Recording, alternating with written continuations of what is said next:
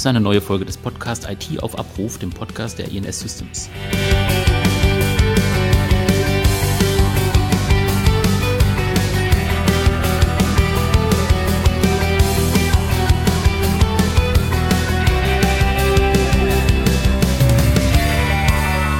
Wir sprechen heute über das Thema Informationssicherheit, genauer gesagt über die ISO 27001. Was bedeutet das genau? Was ist das für ein Zertifikat? Was muss man leisten, um diese ISO zu erfüllen, zu bekommen? Dazu haben wir uns Experten heute eingeladen. Äh, mit dabei ist der Giovanni Serpi von der INS. Hallo, Herr Serpi. Hallo, Herr Braun. Guten Abend. Und mit dabei ist auch der Knut Krumnacker, ebenfalls von der INS. Hallo, Herr Krumnacker. Guten Abend, Herr Braun.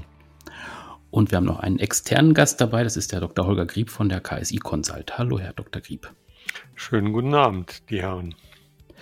Ja, bevor wir ins äh, Thema einsteigen, äh, inhaltlich so ein bisschen da reingehen, ähm, würde ich Sie einmal kurz bitten, Herr Dr. Grieb, dass Sie sich einmal kurz vorstellen, was machen Sie, ähm, was macht Ihr Unternehmen, ähm, wie ist Ihre Verbindung zum Thema Informationssicherheit? Wenn Sie da ein paar Worte für uns haben, das wäre super.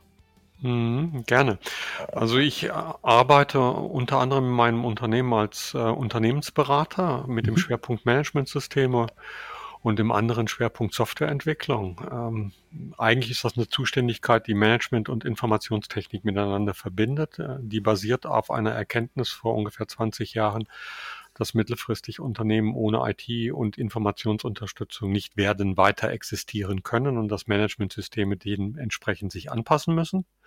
Zweite Tätigkeitsfeld, äh, so kenne ich auch die Kollegen von der INS. Äh, mhm. Ich bin als Auditor unterwegs äh, für eine namhafte Zertifizierungsgesellschaft und auditiere dort Managementsysteme, unter anderem mit dem Schwerpunkt Informationssicherheit. Und im dritten Tätigkeitsbereich, wenn die Zeit es noch erlaubt, habe ich, versuche ich noch einen Lehrauftrag äh, an einer Universität auszufüllen in Düsseldorf und in Hamburg, wo es wieder um die Frage geht, äh, wie lenkt und leitet man eigentlich Unternehmen und wo, wie kann einem bei dieser Tätigkeit das ein oder andere Managementsystem zur Seite stehen. Jetzt habe ich vorhin in der Einleitung schon kurz angedeutet, es geht um die ISO 27001. Ähm, können Sie zum Einstieg vielleicht ein bisschen was erklären? Was ist das eigentlich ähm, genau? Was verbirgt sich dahinter? Ähm, gibt es vielleicht auch Alternativen dazu? Ähm, haben Sie da so eine Übersicht?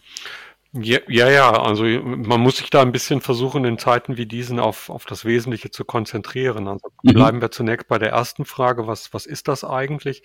Das klingt ja wie so eine merkwürdige Nummer. Äh, ansonsten ja. äh, würde man ja sagen, ja, das wird wahrscheinlich irgend so ein Kodex sein.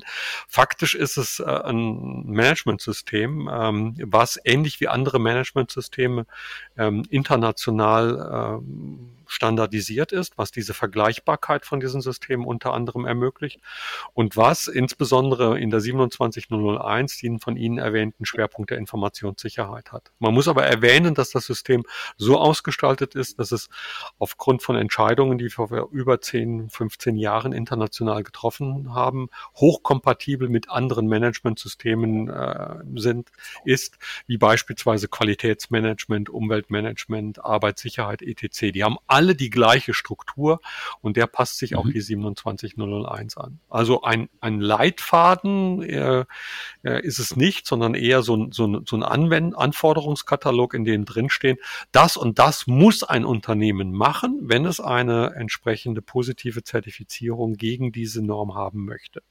Viel interessanter für den Anwender, lassen Sie mich das erwähnen, ist die 27002. Das ist quasi die dazu korrespondierende Norm, die erklärt, wie setze ich den Kram eigentlich um? Wie, wie mache ich das operativ?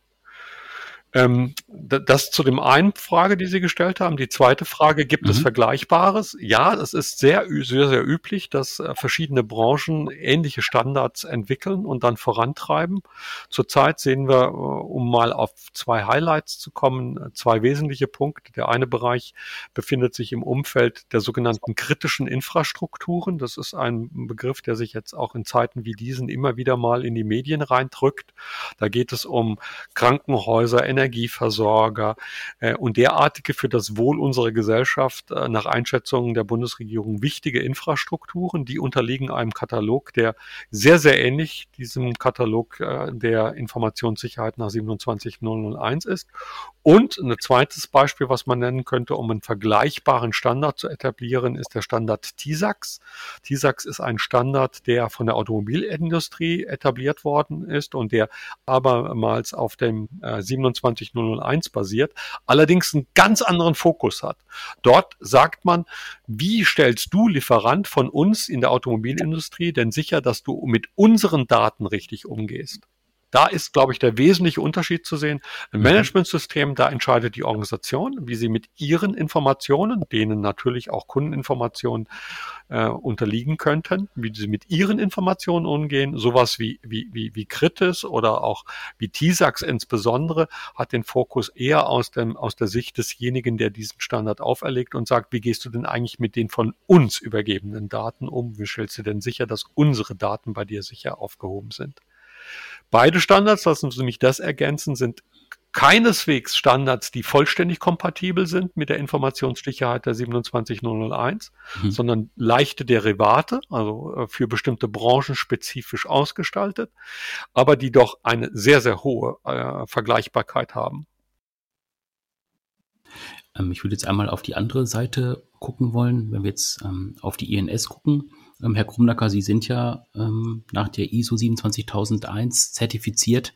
Ähm, können Sie vielleicht ein bisschen was dazu sagen, warum Sie das gemacht haben, wie man das macht, wie man das angeht? Also ist ja wahrscheinlich keine Sache irgendwie, man denkt sich das jetzt gerade aus, ich mache das jetzt mal und dann geht es am nächsten Tag direkt los und man ist dann ruckzuck damit fertig.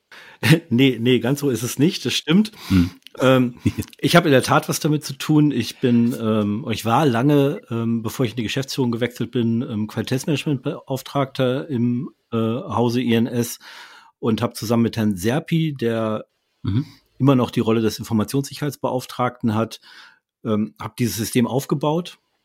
Wir haben da ungefähr ein Jahr für gebraucht und tatsächlich war die der erste Schritt, warum wir das Ganze gemacht haben, tatsächlich, dass wir das Zertifikat brauchten. Hm. Wir haben einen Kunden aus der Automobilindustrie, für den sowohl eine ISO 9001 Qualitätsmanagement und eine ISO 27001 Informationssicherheitsmanagement ähm, entscheidend waren. Wir mussten es nachweisen. Deswegen ähm, ist damals die INS auf mich zugekommen, hat gesagt, ähm, können wir das umsetzen? Also ich hatte das vorher schon mal in einem anderen Unternehmen gemacht. Äh, da auch zusammen mit Dr. Grieb, daher kennen wir uns auch. Und dazu passte, das, das hat der Herr Dr. Grieb eben schon angesprochen, dass ähm, die Systeme 9001 und 27001 sehr ähnlich aufgebaut sind und ähm, Teile der Anforderungen identisch sind. Also das kann man gut in einem Rutsch machen. Und da standen wir jetzt auf der quasi grünen Wiese und haben angefangen, so ein System, so ein Managementsystem äh, für unser Unternehmen aufzubauen.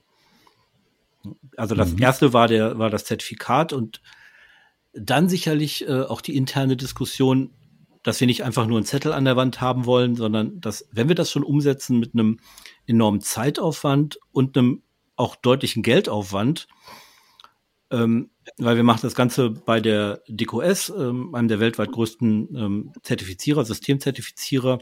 Nur das sind die zwei Namen, die in Deutschland fallen, TÜV oder, oder ähm, die DQS. Ähm, das, das kostet halt auch äh, einen Euro. Und dann haben wir gesagt, wenn wir es umsetzen, muss es auch Mehrwert fürs Unternehmen bringen. Ähm, wenn wir jetzt genau in diese Umsetzung reinschauen, wie man das im Unternehmen dann auch ähm, bewerkstelligt, also es geht ja dann um äh, IT-Sicherheit, es geht um Datenschutz. Was sind das so für Bereiche, die dann noch beachtet werden müssen? Wie ist so die praktische, um, äh, die äh, praktische Herangehensweise, Herr Serpi? Könnten Sie da ein bisschen was zu sagen? Ja, gerne. Ähm, grundsätzlich, grundsätzlich natürlich erstmal die, die Zieldefinition ganz wichtig. Das heißt, mhm. ähm, A, welche Vorgaben resultieren aus der Norm? Ähm, welche Vorgaben respektive welche Ziele möchten Sie in der Organisation erreichen? Und dann, danach richtet sich dann praktisch dann äh, das Zielszenario. Auf, auf Basis dessen ähm, dann das ganze Thema aufgebaut wird. Also geht es unter anderem darum, dass die Geschäftsprozesse ähm, mal aufgeschrieben werden, in dem Kontext bewertet werden und dann auch äh, transparent dargestellt werden. Es geht in, darum, ähm, die Mitarbeiter abzuholen. Es geht darum, Richtlinien zu definieren, die den äh, normativen Anforderungen entsprechen, ähm, die aber auch am Ende des Tages angemessen sind, die sie praktisch am Ende des Tages nicht ähm, in ihrer Umsetzung hindern, sondern ganz im Gegenteil. Der hauptsächliche äh, Mehrwert, der aus dieser ganzen Thematik resultiert, ist, dass Sie als Organisation oder dass eine Organisation effizienter gestaltet ist, dass Wege transparent sind, dass der Informationsfluss gesichert ist und das Ganze eben unter Wahrung der sogenannten Informationssicherheit und der dann mit einhergehenden äh, gesetzlichen äh, Anforderungen und dabei auch ein Kontrollsystem äh, etabliert wird, mit dem sie sicherstellen können, dass genau das eben passiert, dass eine Messbarkeit da erreicht wird und sie dann auch in der Lage sind, mit den eben in, äh, in der Organisation enthaltenen Rollen ähm, die ganzen Themen steuern zu können. Ich glaube, um da, um da kurz einzuhaken, was, was die große Herausforderung ist, ähm, wenn wir jetzt über äh, nicht über Qualitätsmanagement, sondern über Informationssicherheitsmanagement reden, sich überhaupt erstmal klar zu machen, was sind denn Informationen überhaupt und äh, was müssen wir schützen? Die Norm spricht davon Vertraulichkeit, Integrität und Verfügbarkeit von Informationen und davon äh, einen Risikomanagementprozess anzuwenden. Dafür muss ich natürlich erstmal wissen, was sind die Informationen und, und welchen Risiken sind die ausgesetzt. Und da geht es halt eben nicht nur um Vertraulichkeit und um Geheimhaltung, sondern auch darum, wie sind Daten zum Beispiel verfügbar. Genau. Vielleicht auch da nochmal ergänzend oder auch grundsätzlich so, so ein Missverständnis aufzuräumen. Ähm, der Datenschutz ist ein Teil der Informationssicherheit. Es wird an der Stelle ist klar die Trennung zwischen in der Informationssicherheit, eben genau das, was Herr Krumnacker sagte. Was ist eine Information? In welcher Form kann eine Information vorliegen? Ähm, und dahingehend die Trennung zum Datenschutz, bei der es ausschließlich um das Thema Umgang mit personenbezogenen Daten geht. Ne? Das ist ein ganz gravierender Unterschied. Herr Braun, das war das, was Sie vorhin ähm, aus meiner Sicht als Auditor vielleicht ein bisschen inkorrekt formuliert haben. Es geht keineswegs nur um Datenschutz und IT-Sicherheit, sondern es geht um das oben drüber, nämlich Informationssicherheit. Mhm. Und lassen Sie mich das nochmal unterstreichen, was Herr Serpi äh, gesagt hat. Mhm. Der wesentliche Punkt ist, dass die Organisation, äh, wie auch Herr Krumnacker es erwähnte, die Organisation selber definieren muss, welche Informationen erachtet sie als schützenswert. Die Norm selber gibt da überhaupt gar keine Vorgabe. Wenn du keine eigenen Ziele, ich will das mal überspitzt formulieren, in der Organisation formulierst, keine eigenen Ziele bezogen auf Informationssicherheit, gibt es auch kein Informationssicherheitsmanagementsystem, weil in der Norm stehen keine Ziele drin. Also man muss die sich selber erarbeiten. Und das hat etwas zu tun mit ne, dem Bewusstsein, dass Informationen schützenswert sind.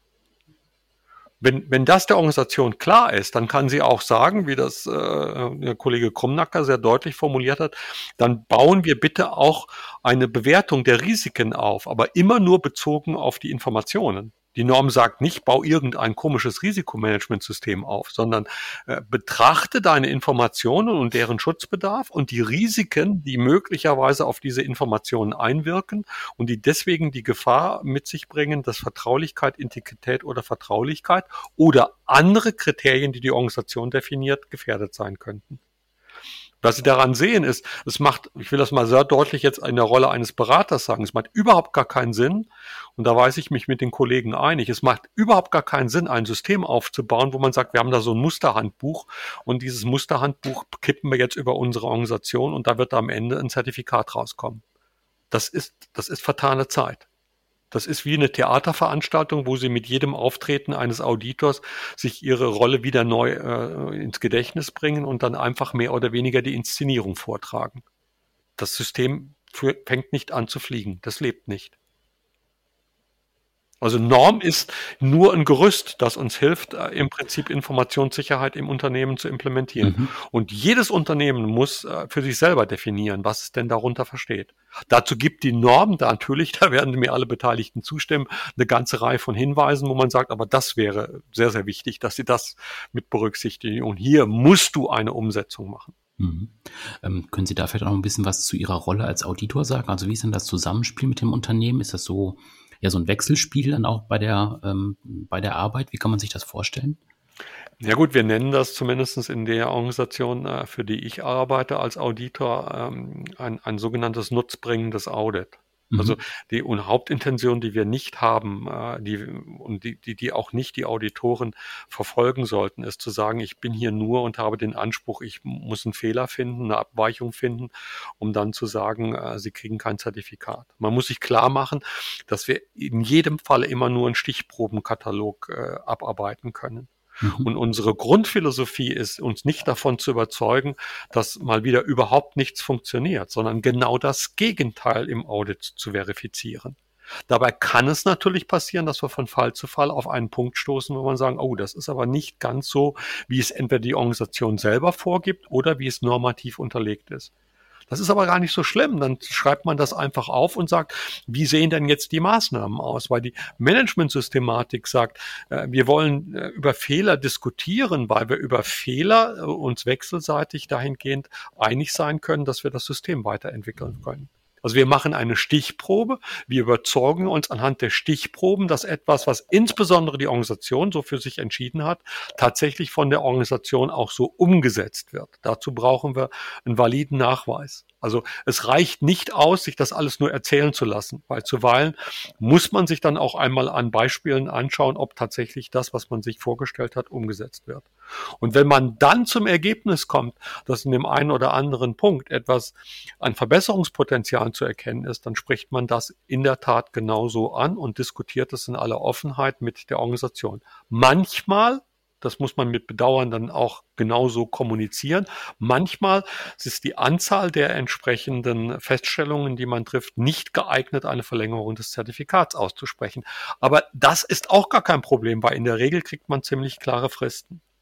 Bevor das ähm, in die falsche Richtung geht, bleiben wir beim Positiven. Mir ist zumindest bei dem Unternehmen INS, äh, wo ich das in den letzten Jahren begleiten durfte, noch nicht in einem einzigen Falle äh, die Situation so gegenübergetreten, dass man sagen würde, oh, jetzt ist hier aber Schluss mit und überhaupt Zertifikate wird es nicht mehr geben. Wir haben von Fall zu Fall in der Tat gemeinschaftlich Verbesserungspotenziale entdeckt oder waren auch in einigen Audits durchaus so weit, dass man sagte, also hier ist alles so, wie die Organisation sich das äh, anhand äh, ihrer eigenen Vorgabe formuliert hat. Ein ganz wichtiger Punkt, Herr Braun, ist für mich noch einer. Wir mhm. reden dabei nicht nur mit den Krummnackers und den Serpis dieser Welt, sondern mhm. wir reden mit den Mitarbeitern. Ah, okay. Weil über die Mitarbeiter funktioniert das System. Mhm.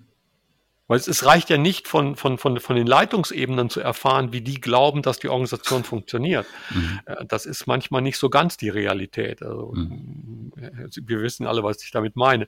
Sondern wir reden mit den Mitarbeitern und stellen dann beispielsweise zu, äh, fest, dass die eine hochgradige Kombination aus, aus Kompetenz und Informationssicherheitsbewusstsein haben. Und dann kannst du eigentlich sagen, ja gut, jetzt äh, Jetzt könnte das ein System sein, was in der Tat geeignet ist, die Vorgaben der Norm zu erfüllen. Also zwischendurch haben Sie es ja schon manchmal ganz schön auf die Finger gehauen. Aber ich glaube, was Sie, was Sie gerade gesagt haben, äh, Fehler sind gar nicht so schlimm. Das ist auch das, was unsere Organisation lernen musste. Äh, für alle in der Organisation, ich kam jetzt von außen, ich kannte Audits, ähm, kein anderer kannte die. Das war eine völlig unerfahrene Organisation und wo wir viel Arbeit und Mühe äh, hin investiert haben, war, dass Mitarbeiter Audits nicht als Prüfung wahrnehmen. Und wir haben von Anfang an auch unsere internen Audits wie externe Audits äh, aufgebaut. Wir wussten, die Auditoren, die kommen, kommen jetzt nicht mit riesigen Checklisten, das war uns auch ganz wichtig, sondern führen Gespräche und wir haben von Anfang an unseren Mitarbeitern gesagt, seid ehrlich, zeigt es das und wenn Fehler passieren und wenn Fehler mehrfach passieren, dann stellen wir die halt ab. Und genau dafür machen wir die Audits. Mir bringt ein Audit überhaupt nichts, wenn jemand gezielt nach, nach Nebenabweichungen sucht oder so. Ich, ich habe ja schon vieles erlebt, aber sondern wenn jemand sagt, hört mal zu, euer Produktentwicklungsprozess, den habt ihr total toll aufgemalt. Äh, es gibt auch ganz viele wunderbare Verantwortliche, die wissen nur leider nicht Bescheid. Die Protokolle, von denen ihr äh, redet, die sind mehr so meh und äh, macht das doch bitte mal ordentlich. Also dafür haben wir ganz gewaltig auf die Finger bekommen. Ähm, auch, auch vollkommen zu Recht. Und mittlerweile haben wir einen Prozess, der sauber funktioniert. Und am Ende des Tages, solange mir der Auditor nicht den Zettel von der Wand nimmt, und da muss eine Menge passieren, das wäre natürlich für uns äh, businesskritisch ja, gegenüber unseren Kunden. Aber solange ich eine Nebenabweichung habe, die ich dann innerhalb von, von zwei, drei Monaten nacharbeiten kann und meinen Prozess besser mache, hat mich das zwar ein bisschen Geld äh, an den Zertifizierer gekostet, weil ich nochmal Nachaudit habe zum Beispiel, ähm, aber ich habe meine Organisation besser gemacht. Und, und dieses Verständnis haben wir, glaube ich, wir machen das jetzt seit fünf Jahren bei der INS, ähm, dass das haben wir erzielt, das Verständnis, und ich glaube, es hat uns auch deutlich nach vorne gebracht. Der Herr Serpi kann das vielleicht besser einschätzen, äh, weil der ist fünf Jahre länger dabei als ich und kennt auch die Welt davor. Genau, also ich, ich habe auch die ganze Zeit ähm, beim Zuhören zwei, zwei ganz klare Themen, die ich gerne anbringen möchte. Ähm, einsteigen möchte ich mit, der, mit, der, mit dem Versuch der Auflösung des Missverständnisses. Eine ISO-Zertifizierung macht ein Unternehmen, sprich eine Organisation, langsamer. Ähm, genau das Gegenteil ist der Fall. Also das Ganze steht und fällt eben genau wie äh, Dr. Grieb oder Herr Krumnacker so sagten, mit der eigenen Zieldefinition. Ähm, ganz praktisch haben wir zwei Dinge erfahren. Das erste ist, dadurch, dass der zentrale Mittelpunkt die Mitarbeiter sind in dem Kontext, die das ja, wie Dr. Grieb sagte, lebten, die müssen das verstehen, die müssen sie mitnehmen. Die äh, benötigen an der Stelle vielleicht auch so ein bisschen erstmal Schützenhilfe, Verständnis, Verständnis. Die leben das dann. Nachdem wenn Ihnen das gelingt, werden Sie sehen, dass das Verständnis für das eigene Unternehmen, für die eigene Organisation viel größer wird. Daraus resultiert auch eine ganz neue Sichtweise auf das Einzel, auf das eigene Wirken. Und zwar positive Art. Das ist Thema Nummer eins. Thema Nummer zwei ist, ich habe vorher viele Kunden, die wir haben, auch in meiner vorherigen Konzernwelt, in der, da war ich äh, hauptsächlich in der Bran im Branchenfokus Banking ähm, unterwegs gewesen, habe ich ziemlich viele Audits mitgemacht. Ähm, und da habe ich auch die tollsten Dinge erfahren. Auch genau das, was der Herr Dr. Krieb sagte, die Sichtweise des früheren Auditors zum heutigen Auditor. Äh, die hat sich stark gewandelt. Aber worauf ich hinaus will, ist im Kontext der INS haben wir diverse Audits im Vorfeld durchgeführt, jährliche Audits. Da kam dann der Revisor des Kunden A, des Kunden B, da kam dann das Wirtschaftsprüfungsunternehmen um die Ecke und äh, seitdem wir die äh, ISO 27001 und 9001 Zertifizierung haben, genügt es immer wieder jährlich die Gültigkeit des Zertifikates nachzuweisen, nachzureichen. Und damit spart man sich ganz viel Arbeit als Unternehmen. Und die Wahrnehmung des Unternehmens erhält eine ganz neue Wertigkeit. Wo, wobei das ja eigentlich ein Witz ist, weil ähm, das Zertifikat sagt letztendlich nur aus, dass ich ein Informationsmanagementsystem habe, aber es sagt überhaupt nichts darüber aus, ähm, ob mein, äh, mein Unternehmen jetzt sicher ist oder äh, Informationssicherheit gut macht. Ich glaube, das ist auch so ein Lieblingsthema von Herrn Grieb. Mhm. In der Tat, ja, die Zertifikate sagen eigentlich nur aus, dass sie die Grundprinzipien eines Managementsystems erreicht haben. Ähm, dazu muss man sich klar machen, äh, das Grundprinzip, um mal auf dieser abstrakten Ebene zu bleiben, die gilt ja, das Grundprinzip gilt ja für alle Managementsysteme, die äh, im ISO-Bereich einer bestimmten Struktur unterworfen sind.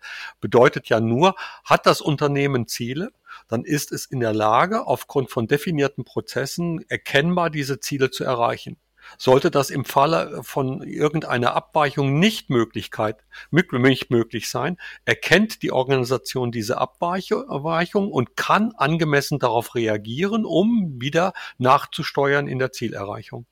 Was Sie dabei also erkennen in dieser Logik ist, äh, das Ganze abhängig ist von, von massiv abhängig ist von Ihren eigenen Zielen. Ich sage das immer salopp, äh, so im Bereich des Qualitätsmanagements. Wenn du beschlossen hast, in deiner Organisation ein Ziel zu definieren, wonach du ähm, davon ausgehen wirst, dass du deine Kunden bescheißen wirst, ohne dass diese es merken, dann ist das durchaus möglich, äh, so meine These, das auch mit einem Managementsystem zu flankieren. Die Kundenzufriedenheit wird nicht tangiert werden, weil die es gar nicht merken, dass sie beschissen werden. Ja, die Prozesse laufen stabil. Ja, die Frage ist halt eben nur, wie komme ich dann an diese Kunden heran, die in der Tat die Möglichkeit für sich aufgetan haben, beschissen zu werden. Was ich sehr deutlich machen will damit ist, du brauchst ein in der Organisation klar definiertes Ziel. Und das sagt das Zertifikat eigentlich gar nicht aus. Deswegen muss man diese Zertifikate äh, sehr sorgsam hinterfragen und möglicherweise, und das machen ja unter Organisationen, die ein derartiges Zertifikat haben, auch auf die Zielvorgaben und die Politik des Unternehmens achten und sagen, was liegt denn eigentlich dahinter? Was wollt ihr denn mit diesem System erreichen? Lassen Sie uns das Ganze noch ein bisschen positiv machen. Grundstrukturen der Zielerreichung sind natürlich in der ISO vorgegeben, in diesem Falle der Informationssicherheit. Herr Krumnacker hatte das vorhin erwähnt. Es ist vorgegeben, dass man die sogenannten Informationen von Wert, dass man diese bezogen auf Vertraulichkeit, Integrität und Verfügbarkeit innerhalb der Organisation zu schützen hat. Wobei, ähm, also eine, eine kurze Zwischenanmerkung an Herrn Braun. Wir müssen dieses Mal bei Apple Podcasts definitiv das explizit ähm, äh, Häkchen setzen, äh, sonst kriegen wir Ärger. Ähm, nach diesem plastischen Beispiel von Herrn Grieb, das mir immer wieder gut gefällt. Ähm, aber ähm, das hört sich jetzt ja so ein bisschen so an, ähm, wir definieren definieren Ziele und der Zettel sagt, dass wir uns irgendwie drum kümmern. Ganz so ist es ja bei der ISO 27001 nicht. Da gibt Natürlich es ja, nicht. Deswegen habe ich ja den hinteren Teil Genau, erwähnt, weil ne? es gibt ja den, den äh, normativen Anhang mit über 100 Punkten, wo sowas mhm. drinsteht wie, ihr müsst eine Zugangssteuerung haben, ihr müsst euch um Datenträger ordentlich kümmern, ihr müsst euch um Lieferantenmanagement kümmern, äh, es muss einen Prozess für Informationssicherheitsvorfälle und damit auch, äh, was ist das überhaupt geben. Es muss müssen Kontakte zu Behörden, zu, zu Interessengruppen definiert sein und, und solche Punkte. Das macht meiner Meinung nach äh, die ISO 27001 sicherlich herausfordernder als eine äh, 9001, die, wo ich wo ich sehr frei definieren kann. Auf der anderen Seite weiß ich auch, äh, wenn ich ein Zertifikat 27001 bei einem Partner sehe, zumindest gut, der hat ein dokumentiertes Risikomanagementsystem für seine Informationen, der, der hat sich über Zugangszutrittsrechte, über Aufgabentrennung zumindest schon mal Gedanken gemacht, äh, weil wenn in diesem normativen ähm, Referenzmaßnahmenzielen kein Häkchen dahinter ist oder keine Maßnahmen hat, wird er das Zertifikat nicht erhalten. Bis, bis auf ein paar Dinge, die man ausschließen kann, aber das ist, glaube ich, mittlerweile äh, nur noch der Bereich in der Anwendungsentwicklung. Mhm. Aber Herr Serpi, Sie werden mir zustimmen, wenn das Ganze, so wie Herr Krumnacker es dargestellt hat, dreht sich natürlich wieder, wenn, wenn, wenn die schützenswerten Informationen nur unzureichend definiert sind. Wenn die Organisation sagt, bestimmte Informationen sind für uns nicht schützenswert, dann, dann wird das System natürlich auch nicht darauf achten. Und insofern äh, hast du natürlich schon eine massive Abhängigkeit von den eigenen Zielvorgaben. Ganz klar, ganz klar. Das ist, das steht komplett außer Frage, Dr. Grieb. Das ist auch der ausschlaggebende Faktor und natürlich auch die, die, die daraus resultierende äh, Transparenz für eben die Organisation, die äh, Werkzeuge, wie denn dann die, ähm, ja, der Schutz gewährleistet wird und natürlich dann dementsprechend die Kommunikation innerhalb der Mannschaft, sprich in der Organisation, äh, wer welche Verantwortlichkeit respektive welche Rolle wahrnimmt, dass auch an dieser Stelle das Verständnis ist, damit genau dieses Ziel erreicht wird, weil das ist, geht, darum geht's ja letztendlich auch am, am, am Ende des Tages. Und ähm, das ist genau der Punkt, weshalb im Kontext dieser Thematik, auch der langjährigen Beziehung unserer Kunden, jetzt mit der additiven Zugabe des äh, Zertifikates die Kunden, respektive die entsprechende Kundenabteilung, Revision oder externe Auditoren, die dann auch natürlich äh, innerhalb ihrer Organisation die entsprechenden Ansprechpartner gemäß ihrer Erfahrung äh, mit uns abgreifen oder ab, äh, befragen. Ähm, die Kombination aus dem Ganzen erleichtert das ganze Thema, weil letztendlich geht es in einem IT-Unternehmen darum, respektive in einem Dienstleistungsunternehmen in der IT-Branche darum, dass sie die entsprechende, ähm, dass sie das entsprechende Vertrauen bei ihren Kunden erwecken und sagen, okay, tatsächlich, wir wissen, was wir tun. Ihre Daten sind definitiv sicher bei uns und die Informationen, mit denen wir umgehen, weil Informationen müssen nicht immer Daten sein, äh, werden auch vertraulich behandelt und ähm, Sie können sich darauf verlassen. Und das Zertifikat ist dann nochmal eine externe objektive Betrachtung, die dem Ganzen nochmal so ein Schleifchen umbindet. Hm. Herr Braun, erlauben Sie, dass ich nochmal auf Ihre Eingangsfrage zurückkomme zur Rolle des Auditors? Ähm, ja, sehr gerne. Weil es wären mir jetzt an dieser Stelle noch zwei oder drei Punkte ganz wichtig. Also ich liebe es immer so mit so einer Provokation einzusteigen, wie ich das gemacht habe mit dem Ziel. Aber eins muss ja klar sein, wir als Auditorinnen und Auditoren, die dann ein solches Unternehmen äh, uns anschauen, um die Übereinstimmung mit den Anforderungen der Norm zu verifizieren, haben natürlich bestimmte Dinge, Methoden, um ähm, auf jeden Fall sicherzustellen, dass äh, dieses Unternehmen nicht vollkommen außerhalb des Marktes sich bewegt. In der Norm nennen wir das den sogenannten Kontext der Organisation. Wir können also durchaus beurteilen und bewerten, dadurch, dass wir als Auditoren eine ganze Reihe von Organisationen kennen und diesen Kontext damit in diesem Umfeld eines beispielsweise IT-Unternehmens relativ gut überschauen können.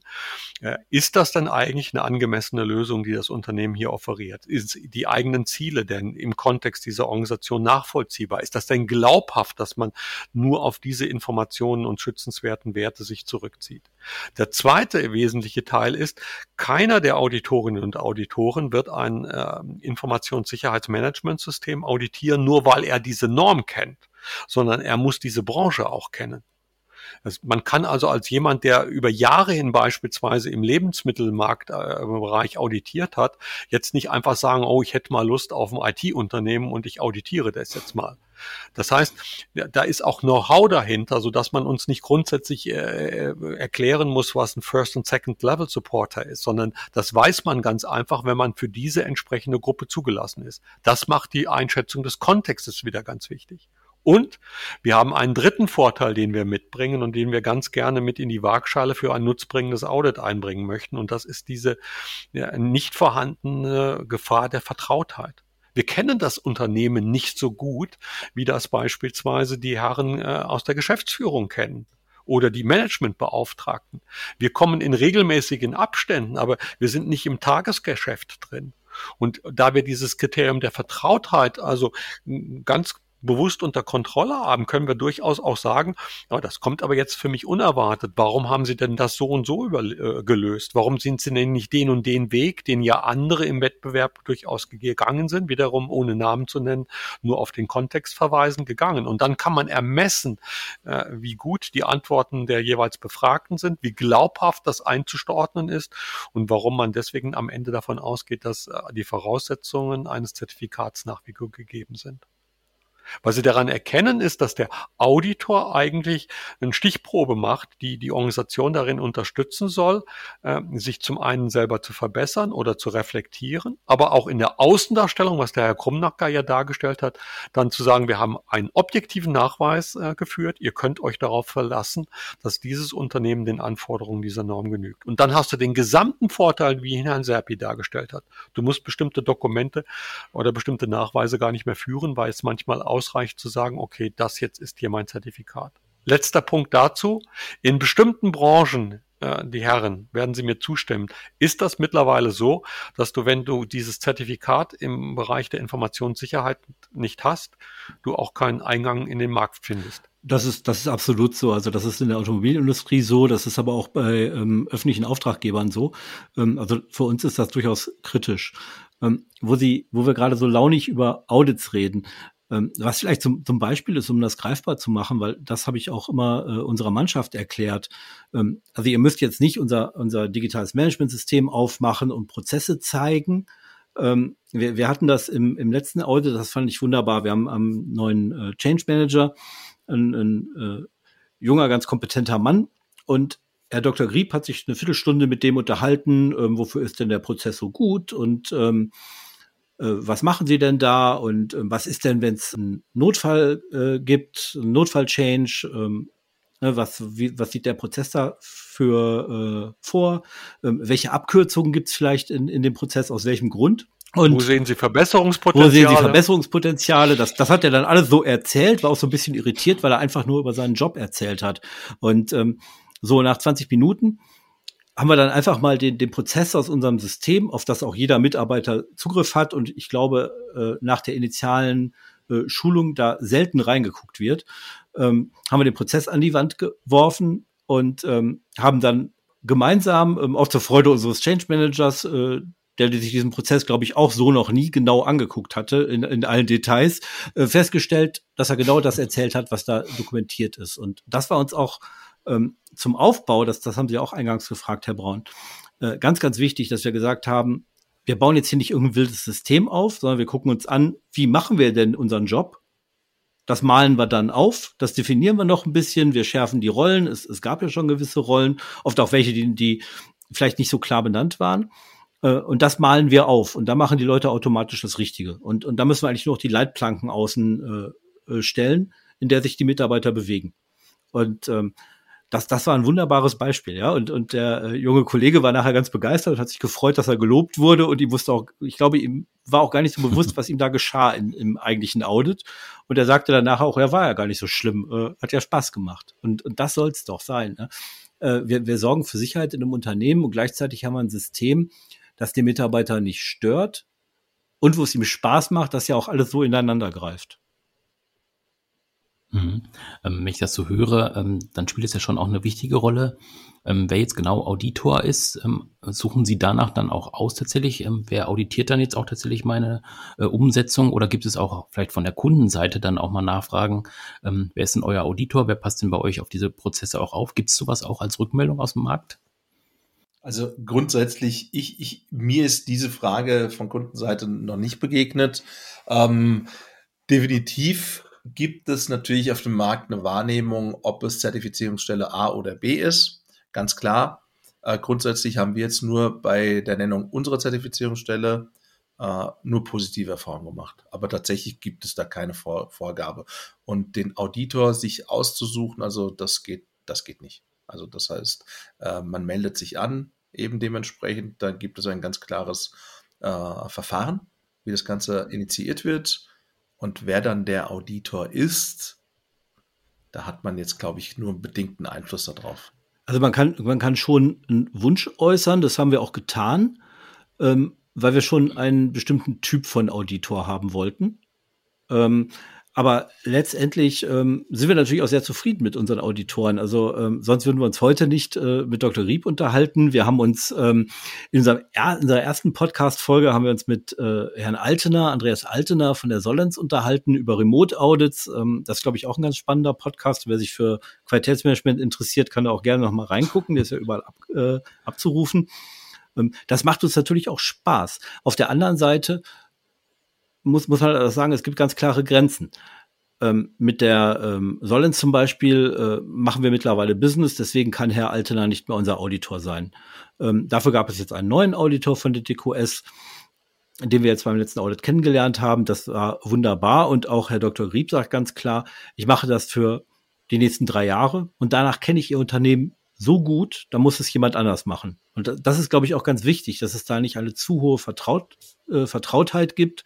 Ähm, und für uns war es natürlich auch jetzt spannend, äh, nach, den, nach den ersten fünf Jahren einen ähm, Auditorwechsel zu haben mhm. äh, oder einen anderen Menschentypen zu haben, jemand, der ein bisschen anders auditiert, der unser Unternehmen gar nicht kennt, ähm, der uns, glaube ich, auch in Teilen sehr merkwürdig fand, äh, weil, wir, weil wir durchaus äh, ungewöhnlich organisiert sind Ne? Also die, die Norm legt, legt im, im Kapitel Führung sehr viel Wert äh, auf die Information von oberster Leitung. Und ich weiß es von, von Kollegen ähm, äh, aus, aus dem internen Qualitätsmanagement oder Informationssicherheitsmanagement in anderen Unternehmen, dass es oft ein, ein Riesenthema ist, durchaus auch bei kleinen Unternehmen, dass der Qualitätsmanagementbeauftragte oder Informationssicherheitsbeauftragte den Job halt kriegt, die Geschäftsführung ihm aber nicht zuhört. Das haben wir eingangs damit gelöst, dass wir gesagt haben, sowas muss auf jeden Fall äh, äh, top-down passieren. Und wir haben, als wir das System eingeführt haben, alle relevanten ähm, Positionen oder Rollen mit Mitgliedern aus der erweiterten Geschäftsführung und Abteilungsleitung besetzt. Und das, das war auch richtig. Dadurch hatten wir natürlich das Problem überhaupt nicht, dass bei uns oberste Leitung von allem Bescheid weiß, weil letztendlich hat der System mit aufgebaut. Mittlerweile machen es nach und nach andere Leute. Ähm, wir wissen aber ganz gut Bescheid. Also ich weiß nicht, ob es in äh, vielen Unternehmen Geschäftsführer gibt, die sehr genau wissen, wie das Managementsystem funktioniert oder selber daran rumgemalt haben. Ähm, das, das ist sicherlich ein Vorteil. Also ich, ich würde auch gerne noch mal einen, einen Satz loswerden, ob der ähm, ja, ich, mir fällt jetzt das richtige, das richtige Wording jetzt nicht ein, ob der sich aus der ISO 27001 ähm, resultierenden Möglichkeiten nochmal loszuwerden, dahingehend, ähm, weil wie gesagt, mich umtreibt, mich umtreibt immer als Pragmatiker, respektive als Service Manager, als Mensch aus dem Betrieb, ähm, ganz stark immer die Thematik dieses Missverständnisses, von dem ich vorhin schon sprach. Naja, wenn, wenn ein Unternehmen, eine Organisation sich zertifizieren lässt, wird es langsamer, Prozesse machen einen langsamer, äh, man wird bürokratisch etc. Dem ist nicht so. Dem ist gar nicht so. Und daher ist, äh, ist immer natürlich ganz klar die Frage. Die ISO-Zertifizierung ist definitiv nicht für alle Organisationen, nicht für alle Organisationsformen, nicht für alle Unternehmen, unabhängig der Branche, ähm, das richtige, das richtige Medium, das richtige Mittel. Aber und das ist nämlich die größte aller Erkenntnisse, die wir als Unternehmen, wir Mitarbeiter auch erfahren, erfahren haben. Wir haben es geschafft, unser Unternehmen aufzuräumen. Wir haben es geschafft, wie ich schon eingangs oder an anderer Stelle sagte, eine gewisse Transparenz auch in der Mitarbeiter oder in der Belegschaft äh, reinzuholen. Und wir sind jetzt gerüstet für auch ein Wachstum. Ähm, die Prozesse sind da, die Organisation ist auf, aufgeräumt und wir können an der Stelle uns jetzt auch nach vorne bewegen und haben die Gewissheit, dass wir das im, im Kontext der, der Abläufe in unserem Unternehmen, äh, im Kontext der, der Werkzeugkiste, die wir sozusagen, auf die wir zurückgreifen, dass wir aufgeräumt sind und nach vorne stürmen können. Das war, glaube ich, auch eine sehr, sehr starke Erkenntnis, die natürlich an der Stelle auch Mut macht und äh, ähm, in der, in der Erkenntnis spiegelt sich dann auch so ein bisschen ein gewisser Stolz wieder, dass sich die harte Arbeit auch, ähm, auch wirklich gelohnt hat. Herr Serpi möchte ich nachdrücklich unterstreichen. Also jetzt ein bisschen ab von der Informationssicherheit, aber das genau ist das Managementsystem. Also ich habe immer so ein paar saloppe Sprüche. Einer davon ist, äh, Wachstum muss man sich auch erlauben können.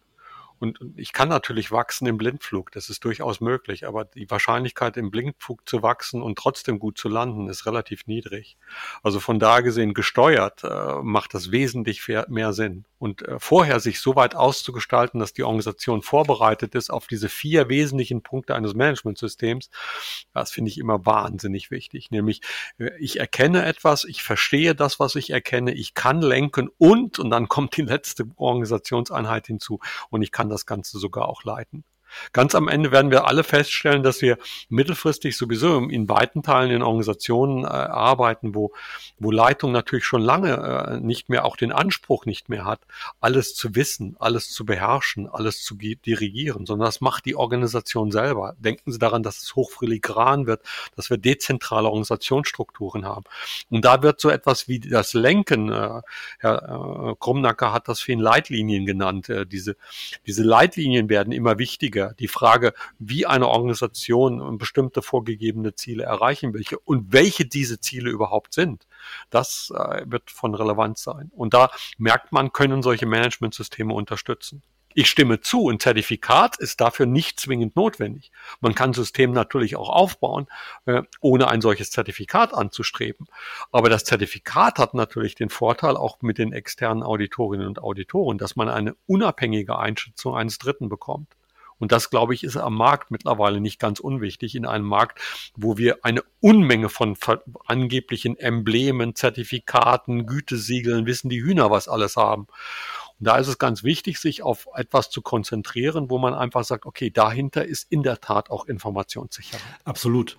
Und was man vielleicht allgemein zum Managementsystem sagen muss, was, was wir extrem merken, wir haben, dadurch, dass wir aufgeräumt haben, wie Herr Serpi schon sagte, dadurch, dass wir ein paar Sachen strukturiert haben, ähm, hat uns das schon deutlich nach vorne gebracht. Also wenn ich, wenn ich sehe, wie wir heute einen neuen Mitarbeiter oder eine neue Mitarbeiterin einstellen und wir haben einen sauberen Onboarding-Prozess, ähm, wir haben nicht, nicht mehr ähm, Rechte werden vergeben, indem man irgendwelche alten User hin und her kopiert, sondern es gibt vernünftige Checklisten. Ja. Bei Mitarbeiterauftritt wird das auch, äh, Austritt wird das auch ordentlich gemacht. Ähm, sind wir durchaus schneller und, und flexibler geworden. Und ähm, das ist ja auch das, was Herr Serpi immer betont. Wir sind nicht langsamer geworden. Ähm, ein paar Sachen fallen vielleicht besser äh, oder mehr auf, weil, weil sie jetzt immer en Block geschehen und ein paar Sachen gehen halt auch einfach gar nicht mehr aber die wären vorher eigentlich auch schon nicht gegangen. Also gerade wenn wir, wenn wir über sicherheitsrelevante Themen denken. Also ähm, die, der Dokumentationsumfang, und das ist mir immer wichtig, hängt massiv davon ab, äh, welche Vorgaben die Organisation für dokumentationswürdig erachtet. Und man muss immer bedenken, nicht die Norm gibt den Großteil der dokumentierten äh, Anforderungen vor, sondern es sind in weiten Teilen Anforderungen der Kunden, Anforderungen de der Organisation selber und nicht zu vergessen Anforderungen, Anforderungen des Gesetzgebers. Wenn, wenn man um bestimmte Konventionen oder gesetzliche äh, oder behördliche Vorgaben denkt im Umfeld der Informationssicherheit, dann ist es für eine Organisation absolut zwingend, bestimmte Dokumentationen zu führen. Denken wir nur an den Datenschutz. Da kannst du nicht einfach sagen, ich habe den Eindruck, wir machen alles konform, sondern da brauchst du objektive Nachweise. Und da hilft dir dein System. Und deswegen muss man nicht immer sagen, ja, die, die ISO ist so ein Ding und am Ende muss ich alles Mögliche aufschreiben, sondern es ist in weiten Teilen auch gesetzlich, normativ vor dem Hintergrund dessen, was ein Kunde von uns erwartet oder die Organisation selber für wichtig erachtet, durchaus notwendig, äh, notwendig, das Ganze zu dokumentieren. Nur wenn du natürlich kompetente und bewusste Leute hast, so sagt die, die Norm, dann kannst du diesen Dokumentationsumfang natürlich auch nach unten schrauben. Weil wir alle sind Realisten und sagen, Herr Serpi, Sie werden mir dir zustimmen. Kaum einer Ihrer Mitarbeiter kommt rein in, neu in die Organisation. Dann sagt Herr Serpi, naja, dann setzen Sie sich mal hin, gucken Sie sich erstmal alle unsere Prozesse an, lesen Sie mal die gesamte Doku durch. Und wenn du das alles durchgelesen hast, dann brauchen wir auch gar kein Onboarding mehr, dann weißt du ja, wie es hier funktioniert. Das ist doch unrealistisch. Und deswegen muss man auch immer sagen, ja, diese Dokumentationsumfang dient in der Regel, um einen objektiven Nachweis im Falle eines Falles zu haben. Und Leute, das genau ist Risikoprävention. Also mir nützt mhm. es ja nicht, alles Mögliche zu machen, um ein Risiko zu minimieren, sondern ich muss ja auch die Situation einschätzen, was passiert denn, wenn das Risiko eintrifft und wie wäre ich denn dann vorbereitet, auch den Nachweis zu führen, dass ich die entsprechenden Maßnahmen ergriffen habe. Und da denke ich, man hilft einem so ein Managementsystem wie die Informationssicherheit, in, insbesondere in Verbindung mit anderen Systemen wie Qualität oder Umwelt, schon massiv. Weil es gibt heute namhafte Unternehmen, die erfolgreich sein wollen und die das Ganze ohne ein Managementsystem versuchen umzusetzen. Da hat man nicht so richtig viele Beispiele, die man erwähnen könnte. Und da habe ich auch ein pragmatisches oder ein klassisches Beispiel aus der Praxis, aus, dem, äh, aus einem der externen Audit Audits. Da hat uns zum Beispiel auch die, äh, dieses externe Audit geholfen, an manchen Stellen zu identifizieren, wo wir dokumentativ übers Ziel hinausgeschossen sind. Ähm, ich verweise mal auf die Idee oder auf das Thema mit unserem Notfallhandbuch. Das haben wir sehr, sehr gut gemeint. Da haben wir uns auch ge komplett danach gerichtet, was BSI als Vorlage hat und äh, welche Empfehlung. Und dann kam das externe Audit und Dr. Grieb sagt, seid ihr euch sicher, dass ihr das genauso leben wollt? Denkt dran, Kontext der Organisation und Angemessenheit zur Organisation. Und tatsächlich haben wir dann gesagt, okay, Dr. Grieb hat da recht, wir denken mal darüber nach und haben darüber nachgedacht und haben dieses Notfallhandbuch auch aufs Maximum reduziert und verschlankt. Ne? Das ist genau das Thema. Also die wesentlich die wesentlichen Inhalte in einer Dokumentation festzustellen, aufzuschreiben, aber nicht übers Ziel hinausschießen, sodass genau eben der Effekt der Bürokratie ausbleibt. Okay, jetzt müssen wir diesen einen Punkt noch zum Auditor sagen. Also Sie, wir haben gerade eben festgestellt an dem Beispiel von Herrn Serpi, dass wir als Auditoren keineswegs sagen, machen Sie es doch so und so und so sondern dass wir eher Leute sind, die, die dann, und das finde ich, ist auch wichtig für den Auditor, dass er nicht beratend tätig wird, sondern dass er diesen Gedankenanstoß gibt und sagt, Herr Serpi, Herr Krumnacker, denken Sie mal darüber nach, ob Sie sich das wirklich so antun wollen. Ist das denn wirklich angemessen? Ist das notwendig? Ja, kann man alles machen, aber passt das alles zu Ihrer Organisation? Und dann ist es die Entscheidung der Organisation zu sagen, ja, das will ich trotzdem aufrechterhalten oder ich will es korrigieren. Nur wenn die Organisation dann sagt, ich will es aufrechterhalten, dann kommen wir wieder als Auditoren und sagen, ja, dann werdet ihr es wohl ernst meinen. Und dann gucken wir uns das in vollständiger Breite an. Ich denke, das ist ein gutes Schlusswort, auch wenn wir jetzt noch einige Sachen nicht besprochen haben, die ich bei mir noch auf dem Zettel habe, zum Beispiel Risikomanagement, wie man damit pragmatisch umgeht. Aber ich denke, das ist ein Thema, was so ausführlich ist, dass wir da nochmal eine zweite Folge zu machen. Genau. Dazu würde ich Sie alle dann gerne auch nochmal einladen. Ähm, bis es soweit ist, kann ich die Zuhörer nochmal dazu einladen, bei uns im Archiv zu gucken. Wir haben eine Folge gemacht zum Thema Remote Audit. Wir haben da mit Andreas Altener gesprochen von der Solens GmbH. Er ist dort Geschäftsführer und ist auch Berater und eben auch als DQS-Auditor tätig. Hören Sie gerne nochmal in die Folge rein. Sie ist ja auch an der einen oder anderen Stelle in dieser Folge auch schon mal angeklungen. Lohnt sich auf jeden Fall. Und sonst freue ich mich auf die weitere Aufnahme, wenn wir nochmal über das Thema Risikomanagement sprechen. Bis dahin eine gute Zeit. Wenn Sie Fragen haben zu unserem Podcast-Thema, dann schreiben Sie uns doch einfach eine E-Mail an podcast.ins-online.net.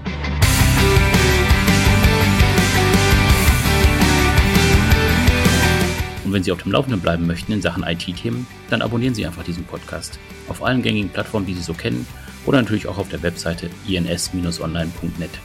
Bis zum nächsten Mal. Tschüss.